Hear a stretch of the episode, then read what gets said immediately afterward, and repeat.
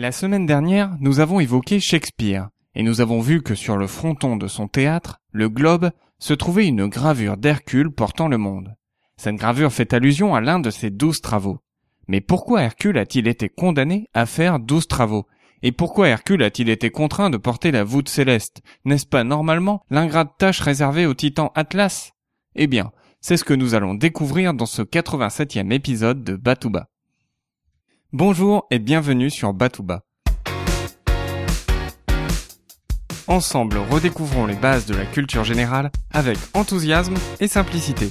Je m'appelle Emmanuel et je suis là pour vous transmettre mon goût et mon plaisir d'apprendre.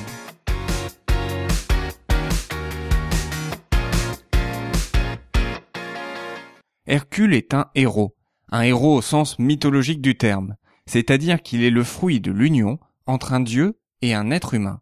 Son père, c'est Jupiter, le dieu des dieux. Sa mère, c'est Alcmène, la femme d'Amphitryon, le roi de Thèbes. Jupiter a profité qu'Amphitryon soit parti à la guerre pour prendre l'apparence du roi et se glisser dans le lit d'Alcmène. Et voilà qu'Alcmène est enceinte de Jupiter. Évidemment, les infidélités de Jupiter ne sont pas du goût de sa femme, Junon. Surtout que ce n'est pas la première fois que Jupiter trompe Junon avec une mortelle. Junon ne va pas se laisser faire, et elle va décider de mener la vie dure à Hercule. D'ailleurs, elle commence à lui nuire avant même sa naissance. En théorie, Hercule est censé prendre la tête d'un vaste royaume. Mais Junon va se débrouiller pour qu'un cousin d'Hercule naisse prématurément et devienne l'héritier légitime du royaume.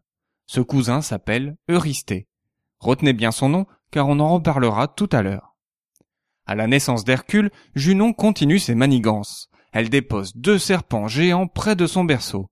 Mais Hercule a une force incroyable et il parvient à étouffer les serpents avec ses mains. Pour le protéger de Junon, Jupiter va essayer de rendre Hercule immortel. Pour cela, une seule solution, s'abreuver du lait divin de Junon. Hercule est alors amené en toute discrétion auprès de Junon, qui, endormi, ne se doute de rien. Hercule tête tellement fort que du lait continue à jaillir des seins de Junon même après qu'Hercule soit rassasié. Ce lait divin qui jaillit, on peut encore l'apercevoir en levant les yeux vers le ciel la nuit. Il s'agit de la Voie lactée. Nourrisson, Hercule a déjà du mal à maîtriser sa force, mais cela ne va pas s'arranger avec l'âge.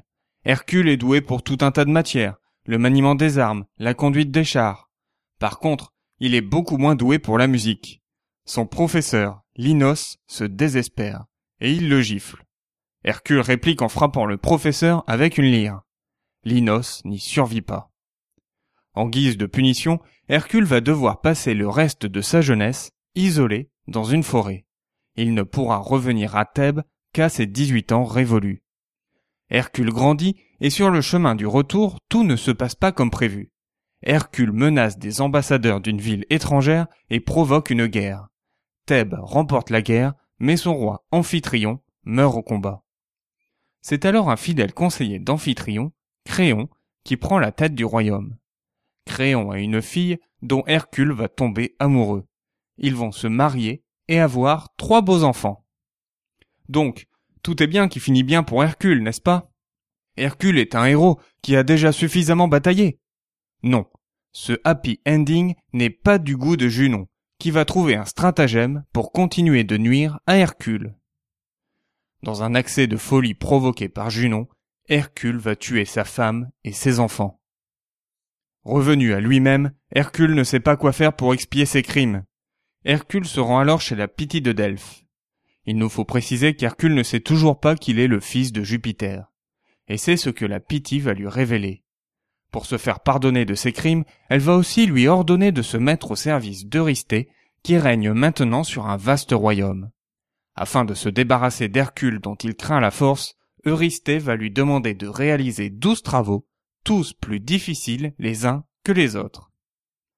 Voilà comment Hercule en est venu à réaliser les douze travaux. Bon, tout ça ne nous explique pas pourquoi Hercule porte la voûte céleste. En fait, c'est une référence au onzième travail d'Hercule. Celui-ci consiste à aller chercher des pommes d'or dans les jardins des filles du titan Atlas. Sauf qu'Hercule ne peut pas réussir sa mission seul, il a besoin d'Atlas lui-même pour aller les cueillir. Il y a juste un petit problème. Atlas est occupé à porter la voûte céleste sur son dos. Hercule se propose alors de lui porter le globe, juste le temps qu'il aille chercher les pommes d'or. Trop heureux de se voir soulagé, Atlas ne va pas vouloir reprendre le globe. Pris au piège, Hercule lui demande de porter la voûte céleste quelques instants, le temps pour lui d'installer des coussins sur ses épaules. Atlas pose les pommes et reprend le globe. Évidemment, Hercule prend les pommes et se sauve, en remerciant Atlas pour son aide. Pour conclure cet épisode, revenons quelques instants sur le nom Hercule. Tout d'abord, Hercule ne s'est pas toujours appelé Hercule. À l'origine, son prénom c'est Alcide. C'est la Pythie de Delphes qui aurait donné à Hercule son nom.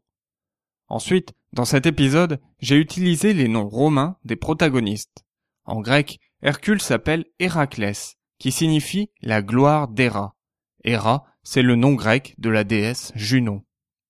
Naturellement, il existe de très nombreuses variantes de ce mythe, et pour cet épisode, je me suis principalement inspiré du livre de Christian Grenier, Contes et légendes, les douze travaux d'Hercule. Je vous souhaite une excellente journée et je vous donne rendez-vous dimanche prochain pour un nouvel épisode de Batouba. D'ici là, restez enthousiastes, prenez soin de vous et de ceux qui vous entourent.